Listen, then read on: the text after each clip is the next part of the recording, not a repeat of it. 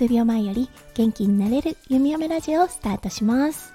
おはようこんにちは。こんばんは。ハロー弓嫁です。このラジオはオーストラリア在住19年の弓嫁が日々のハッピーや発見を声に乗せてお届けふわっとトークラジオです。今日は4月の16日土曜日ですね。皆さんどんな週末初日をお過ごしでしょうか？オーストラリアは昨日からイースターホリデーに入っています。今日は連休2日目。昨日はね、すべてのショップが閉まっていたグッドフライデーだったんですが、今日から通常通りに空いてるお店等が多いので、はい、今日は弓嫁たちはホームセンターに行ってきました。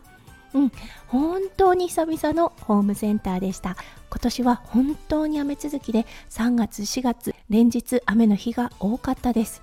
そうということでお庭はね草が水を含んでもうびちょびちょ状態そして雑草は伸び放題ということでもう今日はとりあえずガーデニンググッズ買ってきましたそうこの間作業をしていた時にシャベルとかも壊れてしまったのでうん新しくシャベルん？それともショベルっていうんでしょうか？そう。を購入してきました。他にもガーデニングに役立ちそうなものたくさん買ってきました。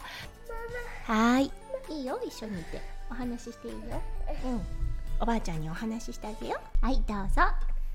どうぞティティうんこんにちは。はどうぞうん。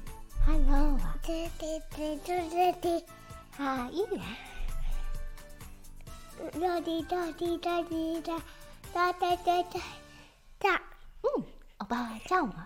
ラタロディロディテテテお話ししてたんうんこれ何ママのマイクあマイクあそうスタイフあうんスタイフのマイクババイババイ上手はい息子くんの乱入がありましたはいそしてこのホームセンターだったんですが結構ね大きなファシリティになっていましてそう中にねカフェがあったりとかあと子供たちが遊べるアスレチックジムなども隣接しています。なので結構時間を潰せるそしておそらくほとんどのものが手に入る場所となっております。弓嫁はこのホームセンターに行くのがとっても大好きだったりします。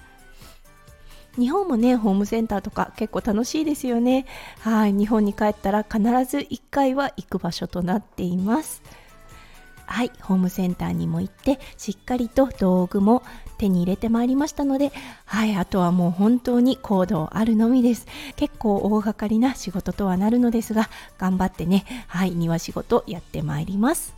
はいということで今日はオーストラリア連休2日目。弓嫁たちはどんなホリデー2日目の過ごし方をしたのかっていうお話をさせていただきました。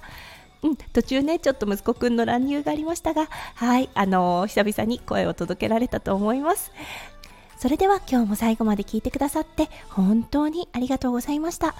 皆さんの一日がキラキラがいっぱいいっぱい詰まった素敵な素敵な一日になりますよう弓嫁心からお祈りいたしております。それではまた明日の配信でお会いしましょう。数秒前より元気になれる弓嫁ラジオ弓嫁でした。じゃあねバイバイ。